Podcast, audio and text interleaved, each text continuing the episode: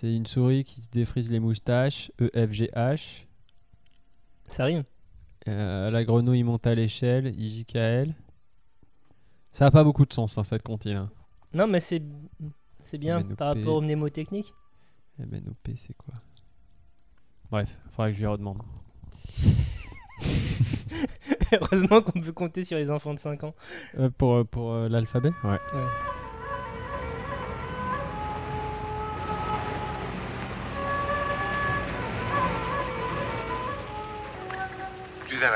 C'est amusant de découper. Ah, Cinq agneaux innocents de présalé du Mont-Saint-Michel. euh, un bon cuisinier peut faire Ça, un c'est bon de la bonne viande. Bravo. Ah. La fête commence. Bonjour ou bonsoir si vous nous écoutez le soir et bon appétit si vous êtes à table, vous êtes à l'écoute de la grosse bouffe. Ça va Bertrand ou quoi? Ça va et toi Thomas? Ça va très bien. Qu'est-ce que c'est que la grosse bouffe? La grosse bouffe, c'est un podcast qu'il est bien écouté. Et c'est un podcast sur le bien boire et le bien manger. Et ce mois-ci, en ce mois de septembre 2020, synonyme de rentrée pour petits et grands, de quoi qu'on parle? On va parler de la cuisine française, mon cher Thomas. La cuisine française. Mais qu'est-ce que c'est? Vaste sujet. Bah, tu poses une très bonne question. Qu'est-ce que c'est la cuisine française justement? C'est de la cuisine qui est en France? C'est ça, mais dans ce cas, on pourrait poser la question un peu plus loin. Mais avant de prolonger ce débat Oui. naissant, euh, je te propose qu'on écoute euh, des, des- une petite capsule, une Très petite bonne idée. capsule sonore. On, on a rencontré des gens, on est comme ça. On est des. Euh, certains français, d'autres pas. Et, pour- et nous lui- leur avons posé là, une question très simple, à savoir, C'est quoi la cuisine française? Tout à fait. Allez, Magnéto. Pour moi, la cuisine française, c'est quelque chose du coup qui est la cuisine de mon enfance. Donc je pense que c'est pas une très bonne définition parce que ce serait plus la cuisine régionale. Moi, je viens de Normandie. Du coup, pour moi, le- quand tu me dis cuisine française, je pense euh, escalope à la crème, euh, haricots verts à la crème, euh, tout ce qui est à base de crème et de champignons. Ça, c'est la très très bonne cuisine française qui a fait mon enfance. Je pense que c'est sa diversité en fait euh, qui, qui définit, c'est-à-dire que chaque région a des spécificités et du coup ça donne ça donne une cuisine qui est hyper diversifiée selon le, le- le coin où tu es. Et je pense que c'est un peu ça le- la beauté de la cuisine française, même si on a tendance un peu trop à se la péter euh, par rapport aux autres. Alors la cuisine française, pour moi, c'est un, c'est une cuisine qui est, qui est effectivement autour de la viande, mais surtout autour des, qui, qui, qui concentre plusieurs mo- moyens ou méthodes de cuisson. Pour moi, c'est surtout ça. Donc, euh, bah, le, la- le, le fait de poêler, de faire mijoter, de fumer, de, enfin, pour moi, c'est un peu ça le, le, le cœur de la cuisine française, c'est les modes de cuisson. Ce que c'est exactement la cuisine française, euh, je dirais que c'est toujours des plats euh, à base de une viande en fait euh, au centre, que ce soit un pigeon, euh, que ce soit un du bœuf. Ouais, c'est pas très euh, c'est pas très porté sur le, légume quoi. Parfois, on a l'impression que c'est une cuisine qui va presque plus se définir par ses classiques, par son répertoire, euh, que par des manières de faire. J'ai quand même aussi l'impression que euh, c'est une cuisine qui a quand même pas mal de fois su se réinventer. Et j'ai aussi l'impression que c'est une cuisine qui, même si justement on peut lui reprocher parfois de s'enfermer sur son propre répertoire et ses propres techniques, il me semble qu'il y a quand même une vraie force de la formation si je, fais une euh, comparaison avec les cuisines danoises, il y a beaucoup d'éléments où je me dis, ah, mais en fait, ça, c'est des cuisines françaises. Comment on fait une sauce? Euh, comment on fait une mayonnaise? Alors, comment euh, fait un euh, truc qui est dans le four pendant des heures, des heures, des heures? Ça, c'est les cuisines françaises, mais c'est un peu mélangé. Mais si tu me demandes qu'est-ce que c'est la cuisine française en toute simplicité, le truc qui me sort, c'est de fromage, c'est de, du vin, c'est de bonnes choses, c'est de produits purs. Euh, mais en même temps, c'est vraiment une, euh, c'est les techniques, c'est comment faire. Euh, alors c'est, beaucoup, c'est beaucoup, beaucoup, beaucoup de différentes choses. Il y a tellement d'autres pays qui servent la cuisine, qui est en fait la cuisine française et qu'ils appellent de la gast- gastronomie en fait. Euh, c'est devenu une espèce de marque de gastronomie mondiale, pas forcément étiquetée français, mais on va faire, euh, on va travailler euh, des produits euh, les plus frais possibles. On va euh, mettre en valeur pas seulement euh, des grosses pièces de viande, mais on va essayer de trouver des équilibres euh, dedans. Et puis on, la cuisine française, mais là on n'est pas les seuls, mais il y a un truc un peu européen. On va travailler sur des menus. On va avoir une entrée, un plat de résistance et un dessert, et tout va devoir potentiellement s'équilibrer. I'd say it's. Uh, I would Je say dirais que la cuisine cuisine is- française est une, is like a luxury une cuisine de luxe. It's like the food that was made for, yes, the farmers and so on. C'est aussi une cuisine really de paysans, is mais ce que l'on retient, celle qui a fait la réputation de la France, c'est celle qui était euh, servie à la noblesse. Very fine, uh, La nourriture très fine f- very fine food, a delicate et délicate à destination euh, des, plus riches. um, which really stands out from from anything else. C'est ce qu'on remarque en premier. Donc euh, beaucoup, euh, beaucoup de, de- de- de choses à explorer dans, dans ce qu'on vient d'entendre.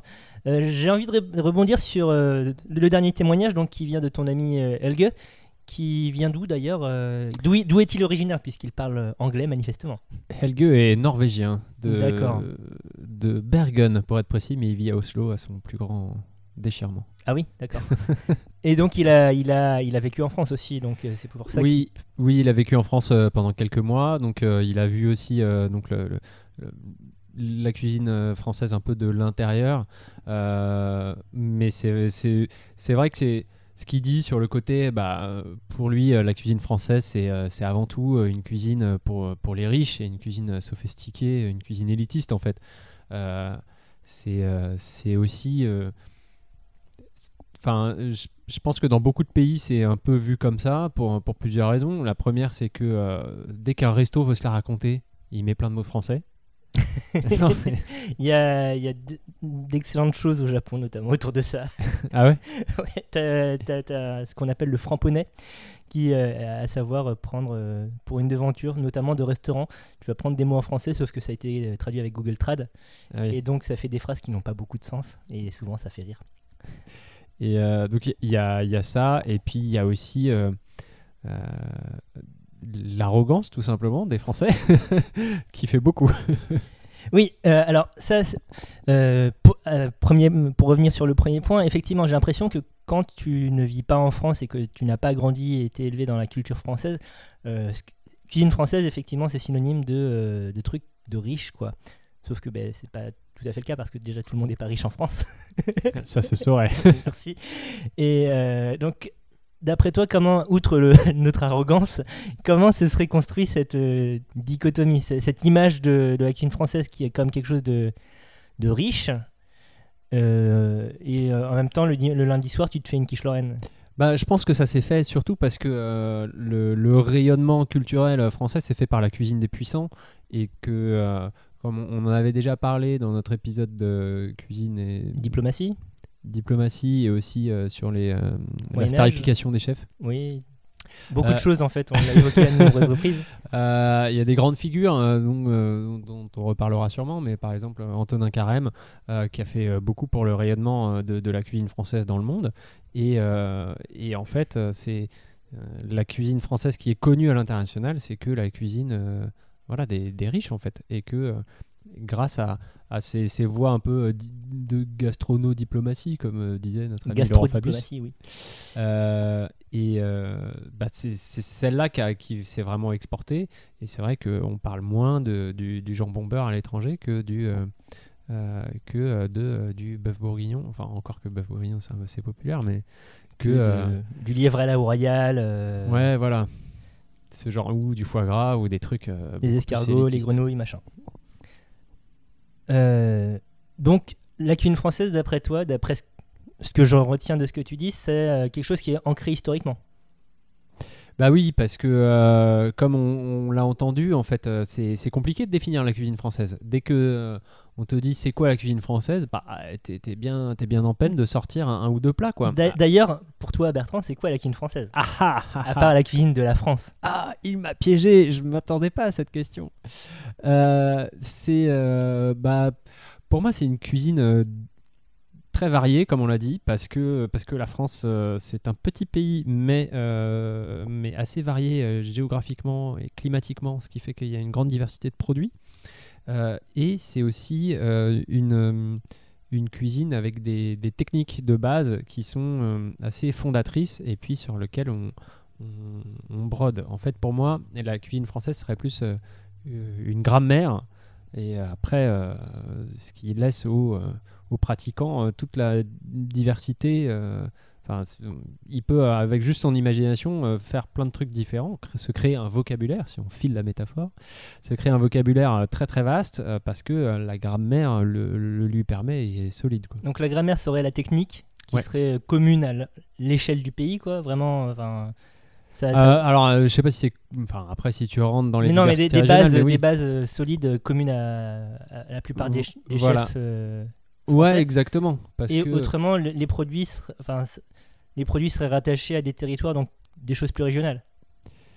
Euh, ouais, et euh, je pense que euh, que ce soit un chef euh, lensois ou un chef de, de Menton, bah, les deux en fait connaissent les techniques de, des deux régions. Je veux dire, je pense que les deux savent faire des, euh, des moules à la bière, et, ou un euh, Welsh et, et, euh, et des poivrons marinés à l'huile d'olive. Quoi. Je pense que les deux savent faire parce que ça fait partie du corpus de techniques qui est aussi enseigné, hein, qui est Mhm. relayé comme ça. Ce que Euh, disait un de nos intervenants. Ouais. Et, euh, et en même temps, euh, en même temps, il y a cette diversité de produits régionaux qui leur permet euh, derrière de, de pouvoir faire des cuisines plus régionales, mais avec des, une base de techniques communes. Donc, question sous-jacente euh, et euh, volontairement trollesque.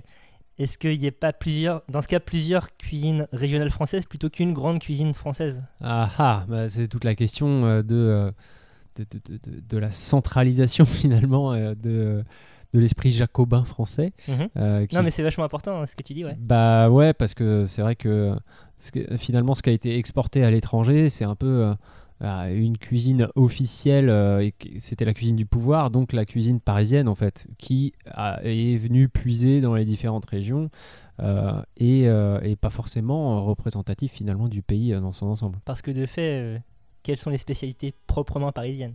Bah il y en a pas, c'est ça le problème. Alors tout le monde dit euh, jambon beurre. Le euh, Alors écoutez à- notre épisode euh, injustement méconnu de, sur l'agriculture en Ile-de-France parce qu'il y a des vrais, des vrais produits régionaux en Ile-de-France.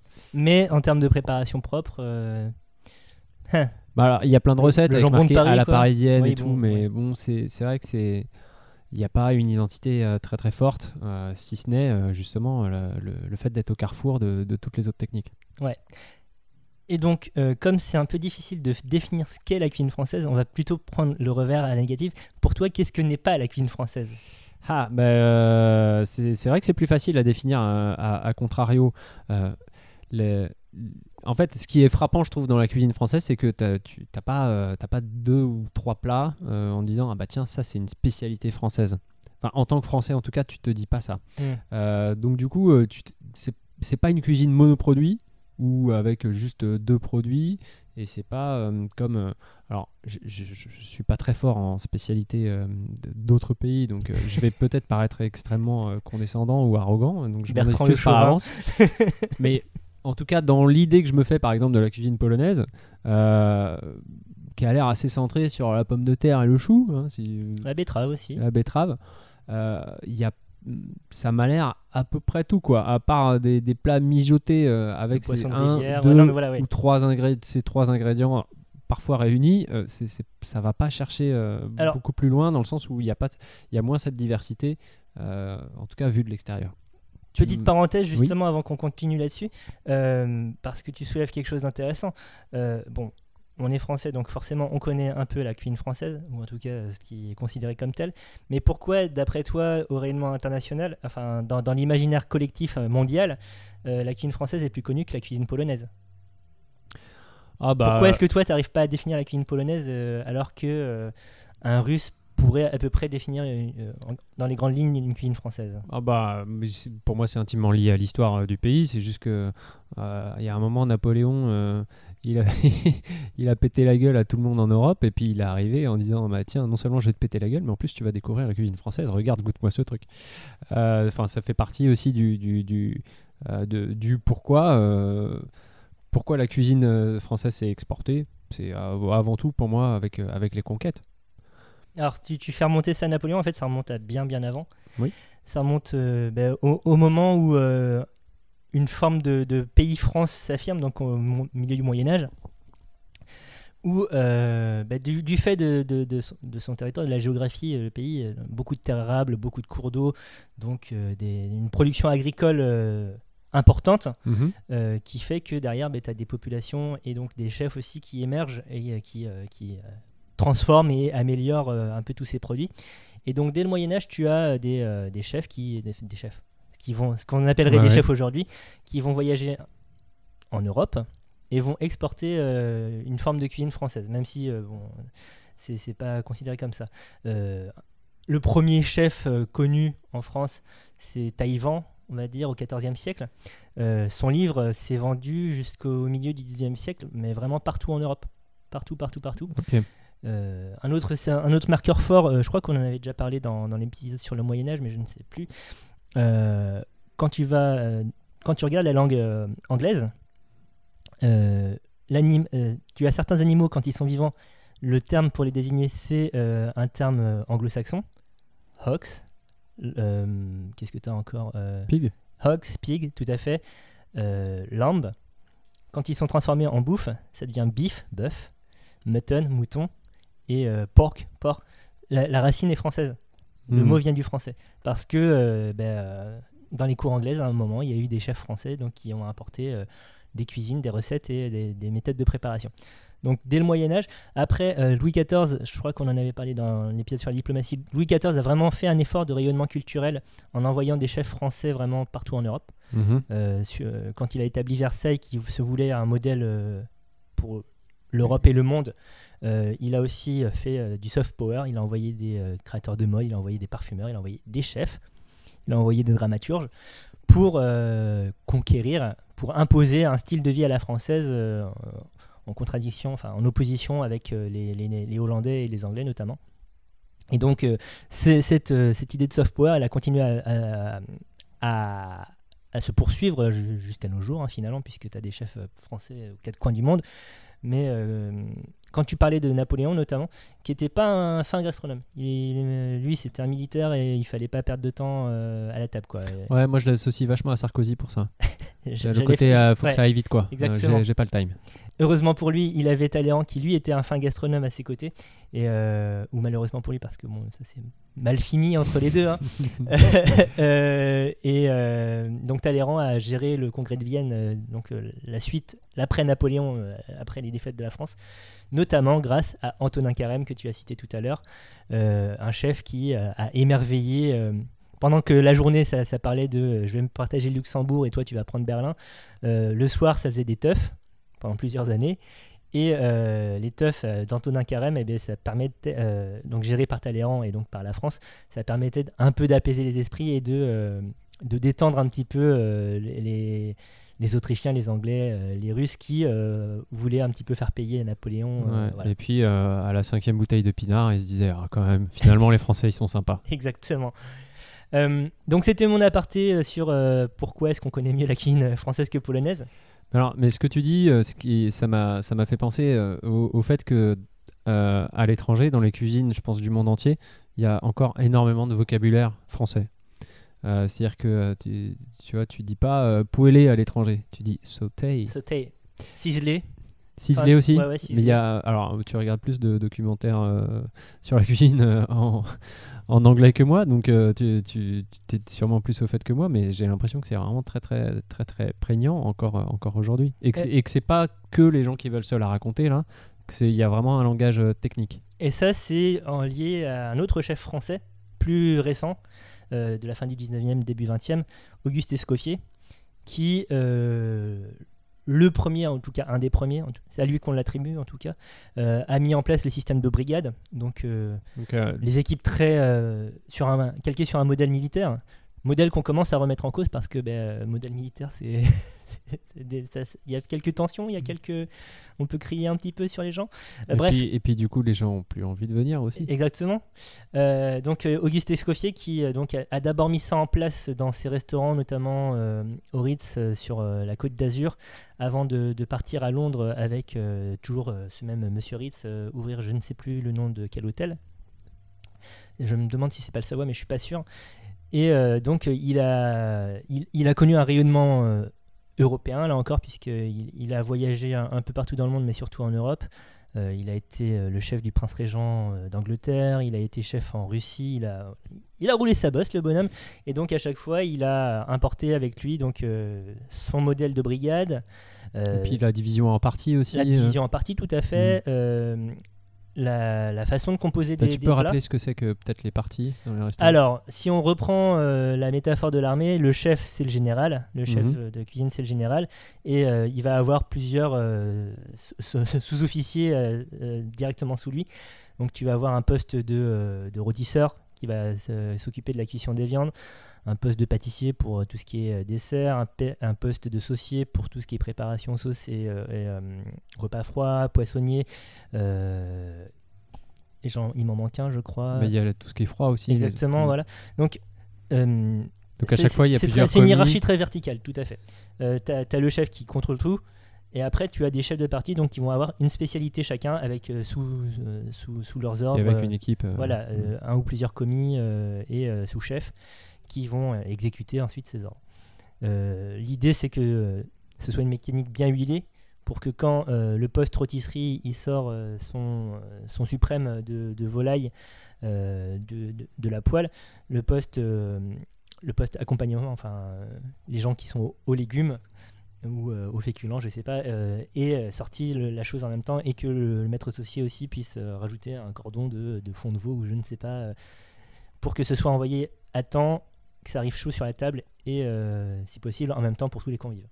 Donc euh, il y a- il y a- faut une très bonne connaissance euh, de, de- de- de- du métier, des recettes, et une- un très grand sens de l'observation de ce qui se passe autour de toi en cuisine pour euh, être efficace. Pour le timing. hein. Exactement. Donc euh, voilà, le côté euh, militaire, hein, vraiment, c'est euh, Escoffier qui l'a établi en cuisine. Tout à fait. Il, a, il a fait aussi, et on, on l'entendait dans, dans la capsule aussi, le côté, le- la, la codification du menu. Oui. Oui, oui, oui. Oui, menu qui. Enfin, menu. Repas. Le repas gastronomique français est rentré au patrimoine immatériel de l'UNESCO en 2010, si je ne me trompe pas. Mais c'est ça. Et je pense que si on veut, si on veut une définition euh, un peu claire de ce qu'est la cuisine française, je pense qu'on peut partir de là. Euh, puisque donc, euh, comme le disait Vincent, nos intervenants, encore une fois, le découpage en entrée, plat, enfin plat ou plusieurs services, hein, euh, fromage, dessert, c'est quelque chose qui, ouais, est certes européen, mais est intimement lié quand même à, l'idée de, cuisine française. Je sais pas si c'est ton avis. Toi qui as vécu plus à l'étranger que moi, est-ce que c'est quelque chose qui, qui, qui t'a marqué? Est-ce que c'est quelque chose que, que tu as pu, euh, dont tu as pu te rendre compte? Bah euh, oui, euh, dans le sens où il y a dans dans d'autres pays effectivement il y a pas il y a, y a moins ce côté très très organisé et surtout ce côté cette séquence Progression. chronologique, Mhm. cette progression de euh, d'abord on mange ça et puis après on mange ça et puis après on mange ça et puis après on mange ça et surtout pas dans un autre sens, ça serait une hérésie. On est beaucoup plus détendu sur le sujet dans d'autres pays et dans d'autres cultures et puis ça arrive un peu avant, un peu après, euh, et puis pas forcément dans le bon ordre et ça se chevauche, c'est pas grave quoi. Mhm. Euh, donc euh, donc voilà. Après moi je il y y a plein de pays où tout arrive en même temps où quand tu, tu vas au restaurant, tu commandes, et ben, quand c'est prêt, on te l'amène, quoi. Et on se prend pas la tête. Ouais. Donc, et il y a encore d'autres cultures où plus il y a de trucs sur la table en même temps, mieux c'est. Mhm. Euh, parce que c'est synonyme de profusion, de richesse, et, et donc, euh, et donc c'est une de partage aussi, puisque c'est généralement des, des choses euh, à partager, c'est pas des assiettes individuelles. Service à la française, là aussi. Alors bah, justement, c'est ça qui est rigolo, c'est que le, ce qu'on appelle le service à la française, en fait, c'était ce qui se faisait du Moyen Âge jusqu'au fin 19e, c'est-à-dire c'était un buffet en fait, où tu, on dressait les tables, alors il y a longtemps, hein, mais on dressait une grande table avec euh, plein plein de mets, et puis euh, chacun, chacun allait se servir, ou alors si tu étais près de tel plat, bah, Mm. tu pouvais, avais accès que à ce plat-là, mais euh, c'était c'était tout en même temps justement. Très Et- codifié par les rois absolus, notamment Louis XIV là aussi, dans le cérémonial du, du- du grand repas où plus tu étais proche du roi, plus tu pouvais manger la même chose que le roi. Et mais ça, comptait.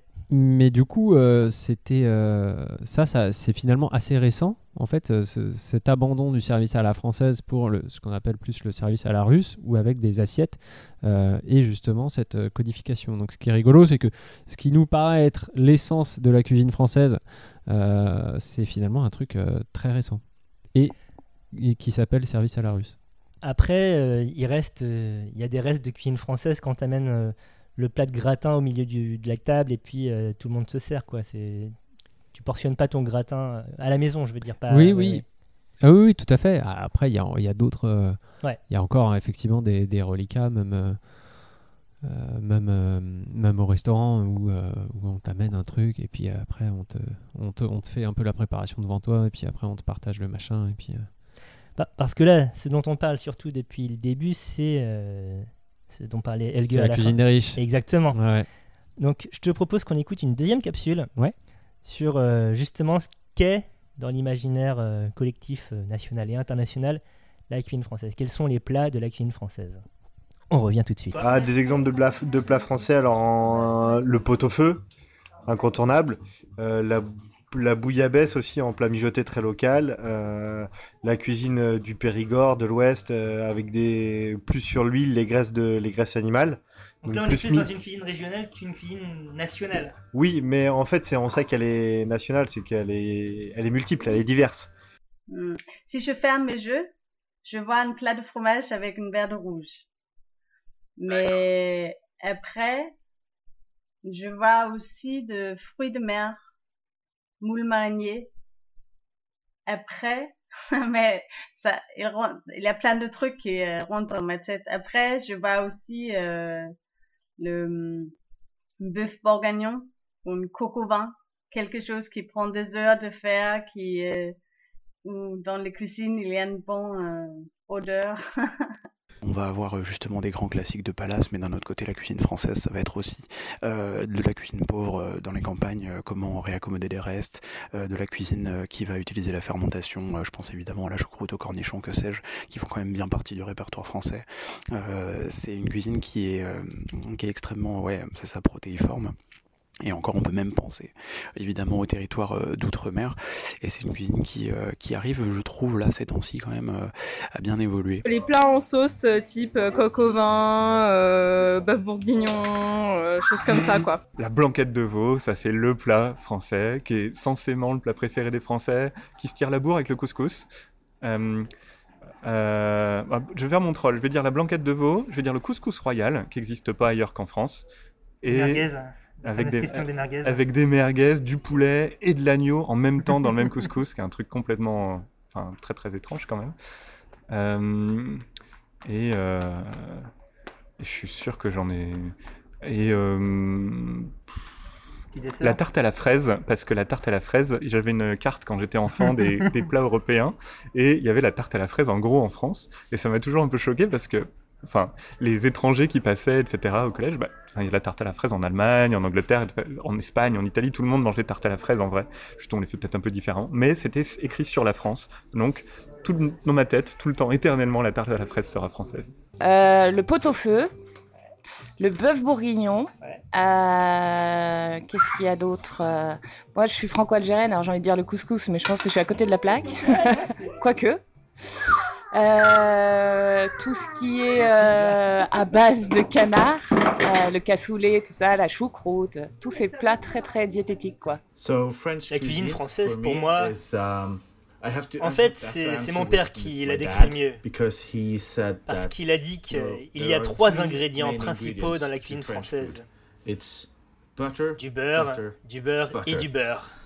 Uh, and I think, I think Et je that's pense que c'est vrai.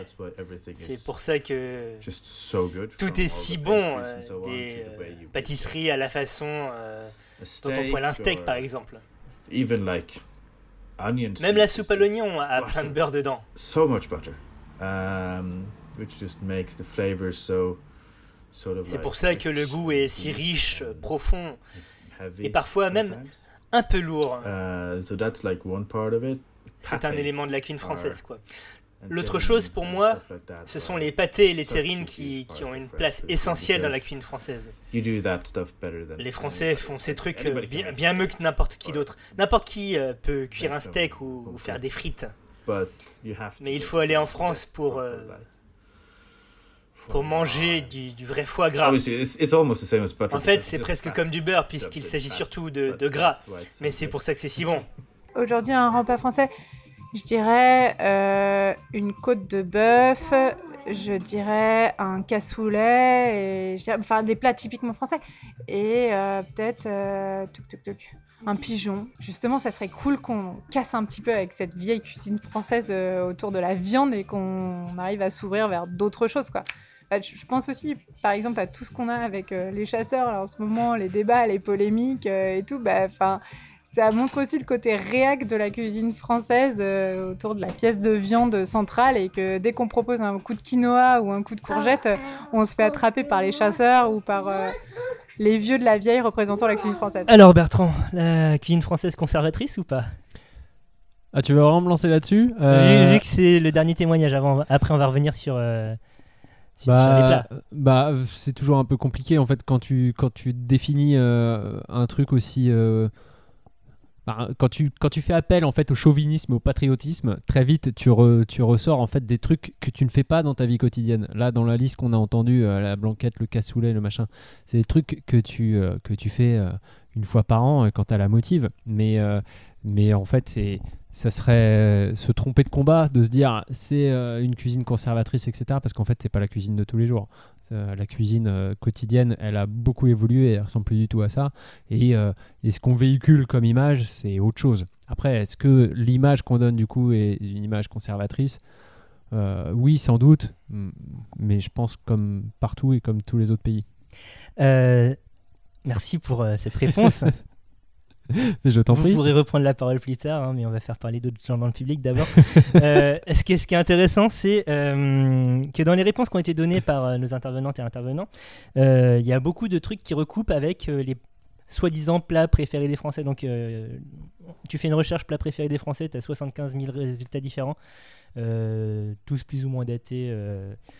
Mhm. Mais dans l'ensemble, les, les- dans les incontournables, tu as trouvé le canard le, Ouais. ou le magret, enfin des plats associés au canard, euh, les moules frites, moules marinières, euh, même si euh, moules frites c'est plus associé à la Belgique dans un imaginaire collectif.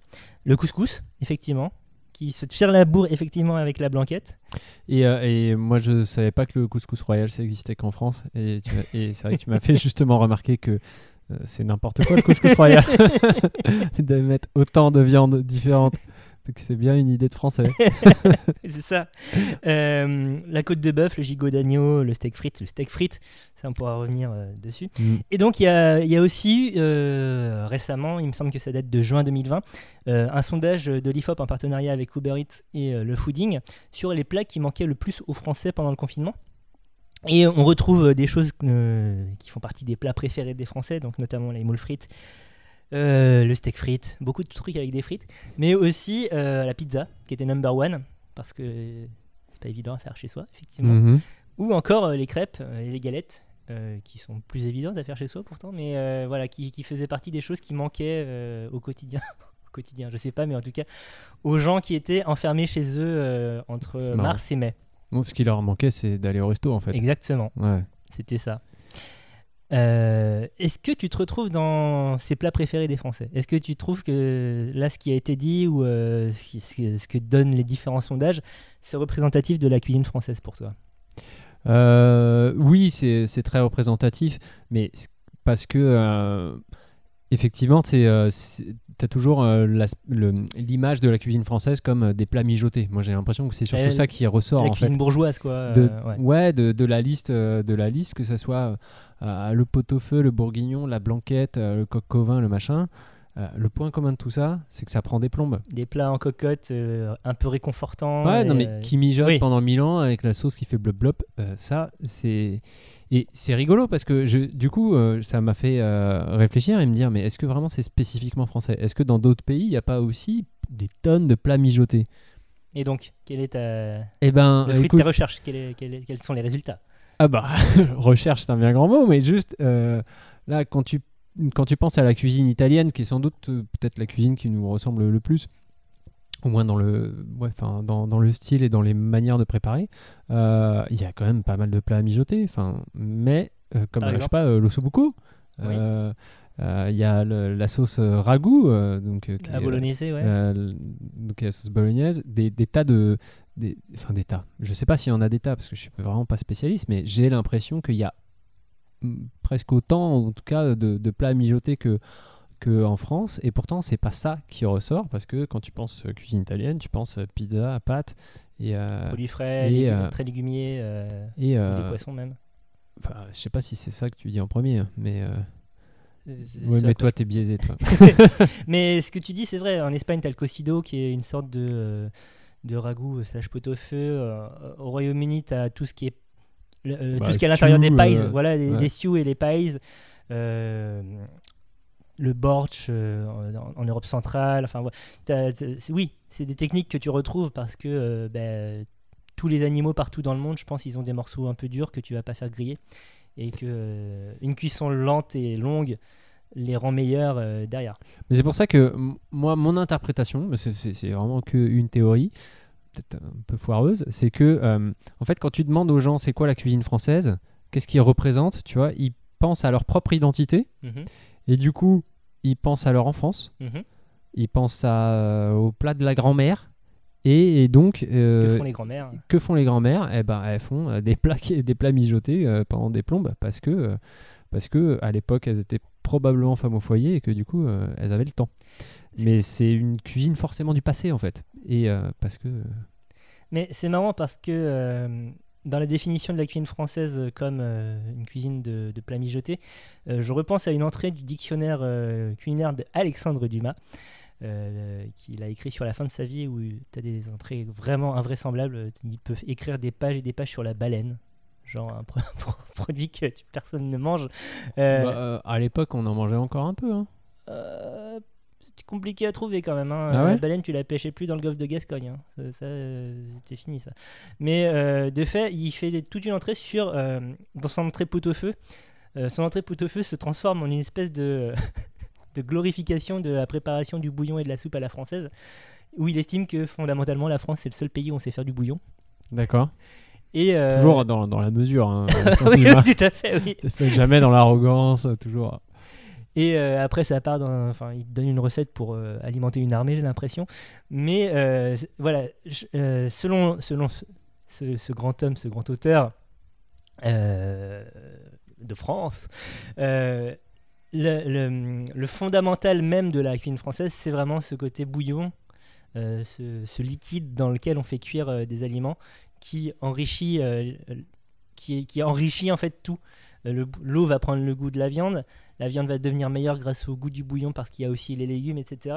Euh, euh, ce, mélange intime. Et euh, d'après lui, c'est les Français qui, ont, qui sont au sommet de, cet art du, du bouillonning, hein, comme on dit. Mais peut-être que ce monsieur, ce monsieur Dumas, c'est ça? Monsieur Dumas, oui. et peut-être jamais allé au Japon ou dans d'autres pays. il est allé en Espagne apparemment.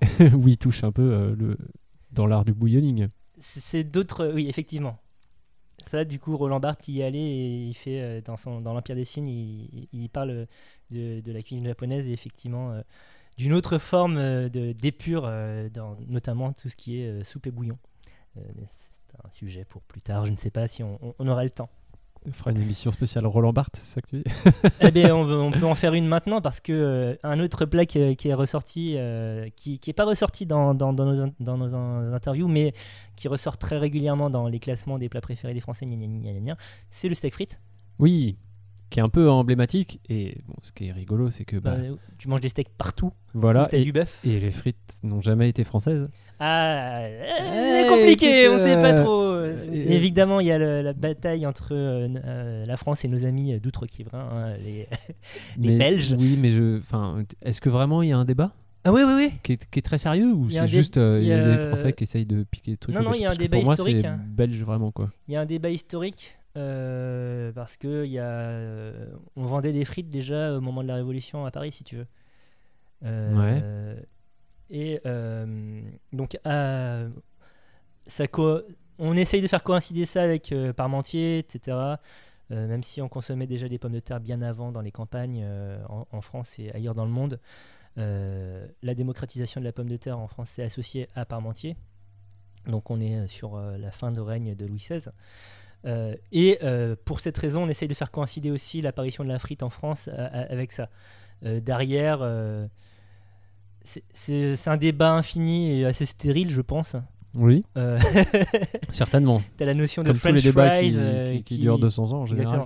As la notion de French fries euh, aux États-Unis donc qui impliquerait que les frites sont françaises, mais en fait peut-être que non parce que lors de la Première Guerre mondiale, les soldats américains qui étaient postés du côté d'Ypres, donc en Belgique, eh bien, ils étaient à côté de, soldats belges qui parlaient français, donc du coup, ils ont fait association, ils parlent français, ils sont français. ah, ça viendrait là ça, ça, viendrait de là. Il y a aussi une théorie qui dit que Frenching, ça veut dire euh, découper en bâtonnet en anglais. Enfin, ah. c'est un verbe.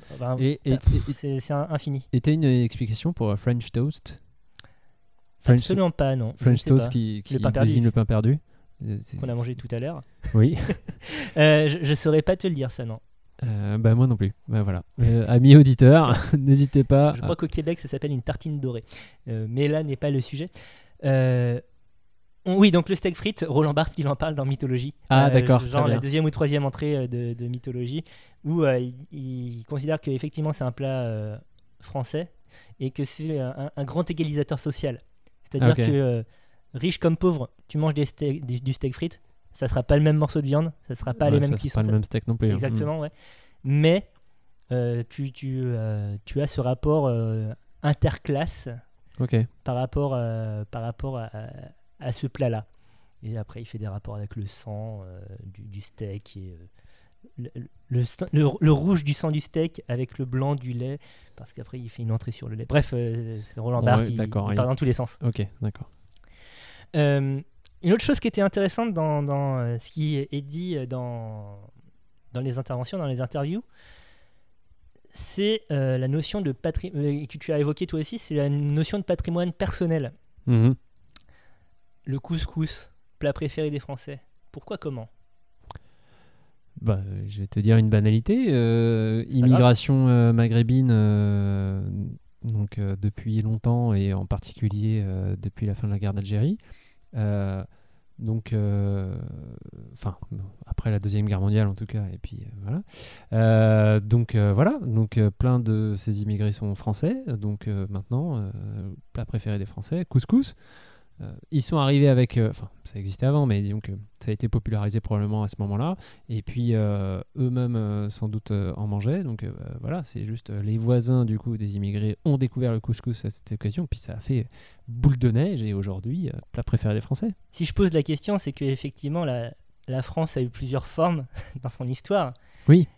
Et à un moment, elle était présente dans beaucoup plus d'endroits dans le monde. Euh, Qu'est-ce qui fait que un plat comme le couscous, ou comme les acras de morue, ou comme euh, les nems, peut devenir à un moment euh, intégrer le corpus national euh, du pays?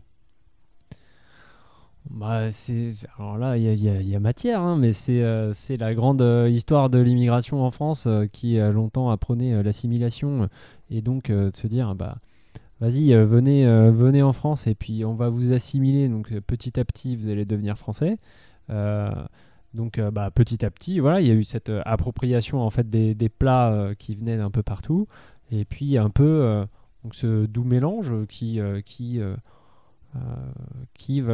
fait que bah, au bout d'un moment, ça devient aussi un plat français.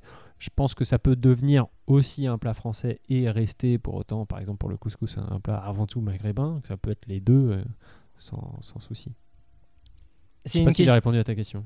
C'est un début de réponse. C'est une question euh, que je me suis reposée récemment euh, en écoutant un épisode du podcast Proof, donc en anglais, euh, du, du, du, groupe média America's Test Kitchen, où ça parlait de comment est-ce que dans un restaurant sénégalais à New York, tu te retrouves avec des nems. Et en fait, la journaliste qui a, réalisé ce, ce podcast à détricoter, à dérouler la plotte euh, à partir de ça. Et euh, derrière, tu as toute l'histoire de, formidable de la colonisation française euh, et du fait que tu as eu des, des personnes originaires d'Indochine, notamment du Vietnam, mhm. qui ont été envoyées au Sénégal notamment, et partout dans ce qu'on appelle l'Afrique équatoriale française. et l'Afrique occidentale, enfin AEF, AOF, Mhm. et qui ont popularisé dans certains quartiers, notamment à Dakar, euh, le NEM. Et c'est comme ça que plusieurs générations plus tard, euh, des Sénégalais euh, qui ont migré aux, aux États-Unis ont réintégré ce, cette, ce plat qu'ils mangeaient depuis tout petit Mhm. à Dakar sur la carte d'un restaurant new-yorkais. Donc euh, c'est marrant parce que le nem est devenu une sorte de plat national sénégalais par la translation de la France, mais le nem n'est jamais vraiment devenu un plat national français. T'as t'as- t'as- t'as Ouais, une, gymnastique euh, complexe comme ça qui fait que tu as, des échanges euh, involontaires, hein, de fait. Euh, Qu'est-ce qui fait que du coup, ouais, ça a pris au Sénégal et pas en France? Enfin, Même si je pense qu'en France on mange énormément de nem, mais, ça, Ouais, c'est- mais tu- on tu- se l'est jamais vraiment approprié. Exactement, tu, tu considères pas ça comme un. Au même titre que le couscous, euh, un, un pl- un des plats nationaux slash préférés des Français. Quoi. Hmm. Mais du coup, par exemple, euh, question con, mais euh, le burger, par exemple, c'est un plat français ou pas? Ah.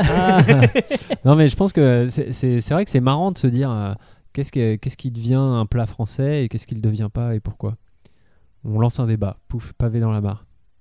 Je dirais euh, dans un premier temps la blanchité. Je pense que le burger il est plus admis euh, dans les brasseries en France que le nem, par exemple, qui reste Alors- très marqué euh, communautairement. Ouais, le, le côté blanc, mais en même temps. euh, euh, Enfin, je sais pas, moi j'ai pas l'impression que le burger, si tu demandes à quelqu'un dans la rue, le burger, est-ce que c'est français euh, Je suis pas sûr que vraiment ça va être oui. Hein. Il dira pas forcément oui, mais tu en auras quand même. euh, Non, mais il y en aura quand même partout. Toutes les cartes les de- voilà, Ouais, ça, on est d'accord, il sera présent, mais, mais, les, mais de ce côté, euh, l'appropriation en disant Ouais. bah, ça y est, maintenant ça fait partie du patrimoine national. Hmm, je sais pas. C'est un très vaste sujet euh, qu'on pourra aborder plus tard euh, dans un autre épisode, je pense, euh, notamment. Mais oui, la, la- la- la question est ouverte. Si vous avez un avis, une, une réponse même, n'hésitez pas à nous en faire part dans, dans tous les trucs qu'on dira à la fin de, de- de l'épisode, comme d'habitude. Dernière chose que je voulais aborder, Mhm. c'est la question des desserts. On a eu Ah. une personne qui a parlé Ouais. de tarte à la fraise.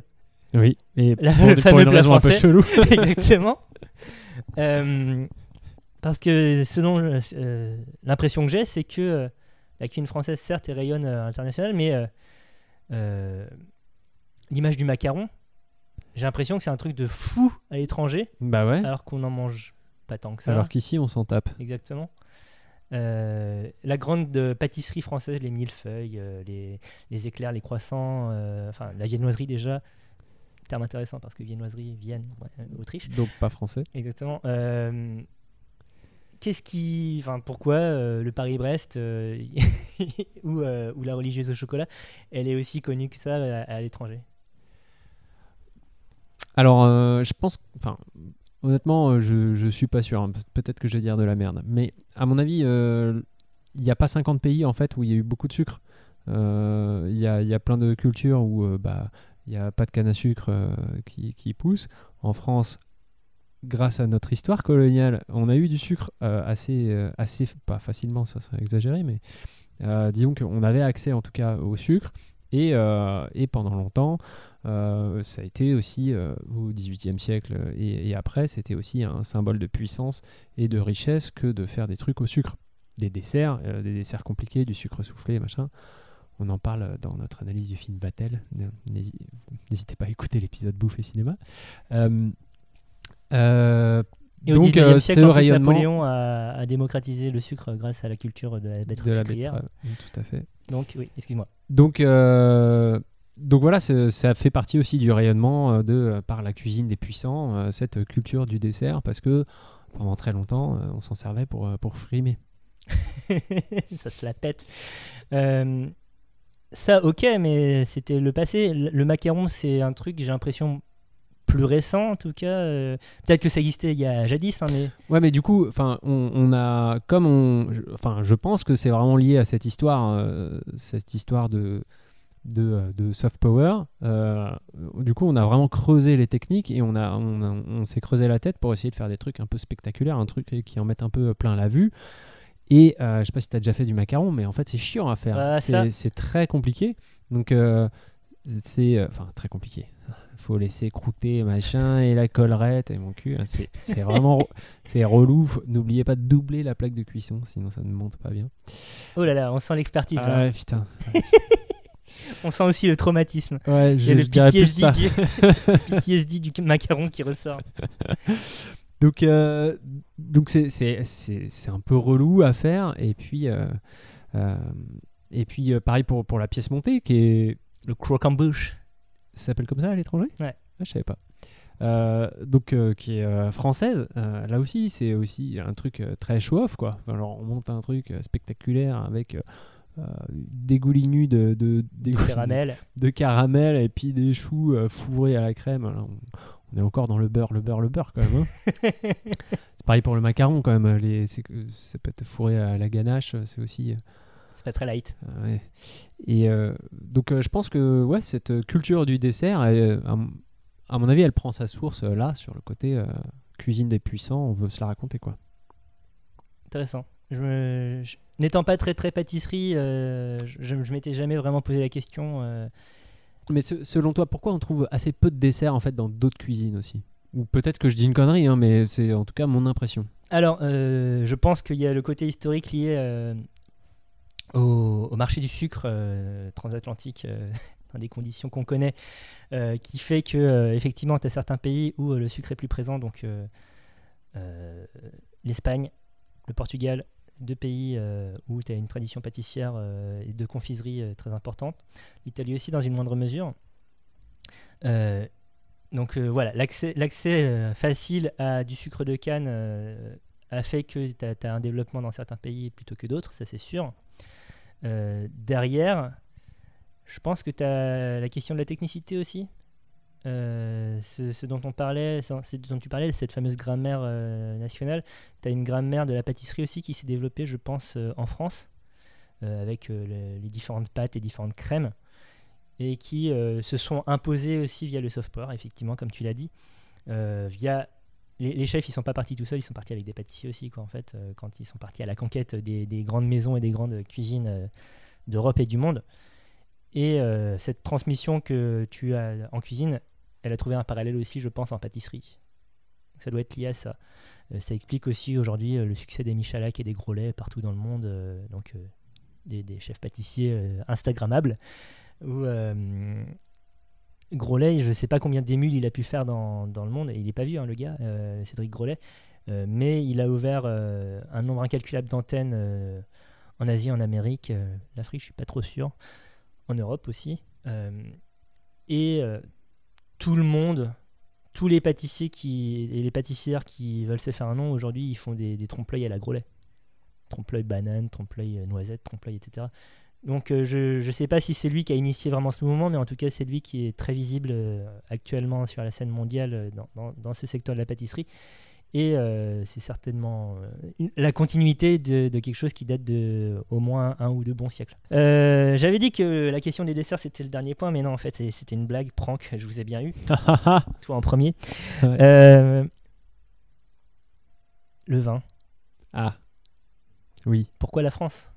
Pourquoi France égale 20 Plus que Italie égale 20 ou euh, Espagne égale 20 ou euh, Australie égale 20 euh, alors bah, pendant longtemps, et c'est encore le cas je crois cette année, la France est le premier producteur mondial de vin en volume. Depuis toujours Historiquement c'est vrai Je crois. D'accord. Je suis pas sûr, mais je crois.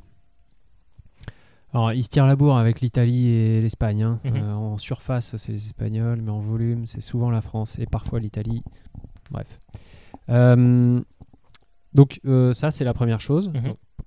Très gros producteur, donc très gros consommateur. Euh, et ensuite aussi dans la diversité, enfin, on, a, on fait du, du, blanc, du rouge, et puis dans un peu toutes les régions françaises. donc donc il y a ça, il y a le fait que bah, comme on a beaucoup de vin sur place, bah, on en met aussi dans les casseroles, beaucoup. Enfin, il y a, tu, oui, la cuisine au vin. Tu vois, euh, le, un des plats les plus connus à l'international, alors qu'on ne fait jamais ça en vrai, le coq au vin, mmh. franchement. Euh, moi, j'ai été, été en Australie, j'ai fait euh, revenir des, des, bouts de poulet et j'ai mis un peu de rouge dans ma poêle. Ça y est. Oh il fait un coq au vin Alors, euh, Que tout le monde se calme. Personne ne euh, bouge. Genre, Donc euh, c'est c'est toujours euh, c'est c'est très très ancré dans l'imaginaire euh, étranger ce truc euh, ce, ce plat mijoté au vin. Euh, et ensuite euh, en France euh, on est réputé quand même pour boire énormément de vin. Plus Euh, que de bière, par exemple. Mm, Bah oui, et puis cidre, aussi, de- on est réputé. Alors c'est rigolo parce que alors, ça dépend probablement des cultures, mais on est réputé pour en boire tout le temps, mais pas beaucoup. C'est-à-dire que euh, euh, pour beaucoup d'étrangers, c'est absolument scandaleux de boire du vin à midi. euh, et de se dire mais attends les gens ils vont bosser derrière quoi c'est vraiment- des cinglés ces français Ce qui, par ailleurs, est de moins en moins vrai, je pense. oui Euh, ce qui est ouais. ce qui est- bien sûr Euh, mais c'est juste que pour beaucoup de pour beaucoup d'étrangers en fait euh, le vin est- c'est de l'alcool Mhm. normal et que l'alcool ça se boit dans des moments de fête à des moments bien précis et pas euh, tout Et là, au long de la journée pas tout tout. au long de la journée et pas tout au long de la semaine Ouais. Euh, et donc effectivement on, on- est euh, on, on boit on boit du vin un peu tout le temps mais euh, mais pas beaucoup dans le sens où on se bourre pas la gueule Ouais. contrairement à d'autres cultures où quand on se met à boire de l'alcool on est là euh, on boit de l'alcool jusqu'à ce que jusqu'à ce qu'on soit vraiment beurré Jusqu'à ce qu'on tombe par terre. Jusqu'à exactement. Donc euh, donc voilà, c'est le côté euh, associer la France au vin par, par sa production, par sa diversité, par le rayonnement bien sûr des, des vins français qui sont blablabla. blablabla. Le deuxième deuxième secteur euh, d'exportation euh, français après euh, l'aéronautique. Eh oui. Rayonnement justifié, d'ailleurs, la qualité des vins français par rapport à d'autres vignobles européens euh, Oui. Oui? Euh, alors, je suis désolé, hein, ça, ça va être chauvin, voire arrogant, mais oui, il y a un consensus mondial sur le fait que euh, dans les meilleurs vins euh, du monde, c'est souvent des Français et dans les deux couleurs, rouge et blanc. Euh, Très ça peu veut de pas vignes dire portugais ou de Tokai. euh, non, mais ça hongrois. veut pas dire qu'il n'y a, pas des, des, des- des vins d'exception dans tous les pays, enfin dans beaucoup de pays, que ce soit en Italie, euh, en Espagne, aux États-Unis, euh, en Autriche, dans, dans plein de pays. Mais dès que tu commences à faire un top 50, ça commence à y avoir beaucoup de Français. Les Français sont présents, d'accord. Et, et juste dernier truc sur, sur le côté, en France on est réputé pour boire un peu tout le temps, mais avec modération. Je ne résiste pas à, la tentation de raconter euh, ce que, ce que m'a dit Sacha, donc Sacha qui euh, Qui faisait partie des intervenantes. des euh, inter- de l'intervenante danoise qui était invitée à un mariage et qui m'a dit mais c'est fou quoi le concept de vin d'honneur elle était choquée par ce concept et de se dire mais il y a tellement à bouffer tout le temps vous les français vous arrivez à, à manger juste un petit peu alors qu'il y a une profusion de bouffe là où ou si euh, tu laisses un danois là-dedans et qu'il n'est pas prévenu, euh, bah, il se gave et puis après il a plus faim. Et puis et pareil avec le- avec euh, l'alcool, c'est-à-dire que euh, le champagne à profusion et tout, bah, Plusieurs coupettes. bah, c'est-à-dire que un étranger aura plus tendance à s'enquiller les coupettes sans, sans vraiment faire attention et se retrouver beurré à 20h que, euh, que euh, Nous qui que savons qu'il y a un repas derrière et où, pendant lequel on va se beurrer davantage. Voilà, bah après, c'est- une histoire de codes sociaux, il faut être prévenu, il faut connaître les codes, mais euh, c'est, on a aussi cette réputation de, de savoir euh, se modérer, sur, la, sur le vin en tout cas. D'accord. pas quelque chose qui m'avait frappé, mais peut-être, effectivement. J'ai jamais trop assisté à des scènes de binge drinking euh, non françaises, par ailleurs, donc c'est peut-être pour ça. Mais c'est pas mal tout ça Mais oui, mon cher Thomas. Bertrand, tu sais quelle question je vais te poser Euh, Oui. Comment ça va Euh, alors, qu'est-ce que j'ai retenu? Bah, j'ai retenu que vraiment, euh, quel beau pays, hein. Et puis on mange bien. hein. Est-ce que tu arriverais maintenant à définir la cuisine française?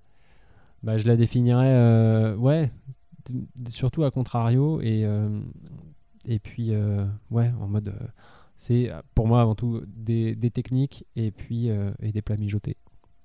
C'est pas mal. Ouais. C'est déjà pas mal. Même si c'est- une définition Et le qui peut raffinement- couler et à le énormément raffinement et de, le de nationale, mais oui.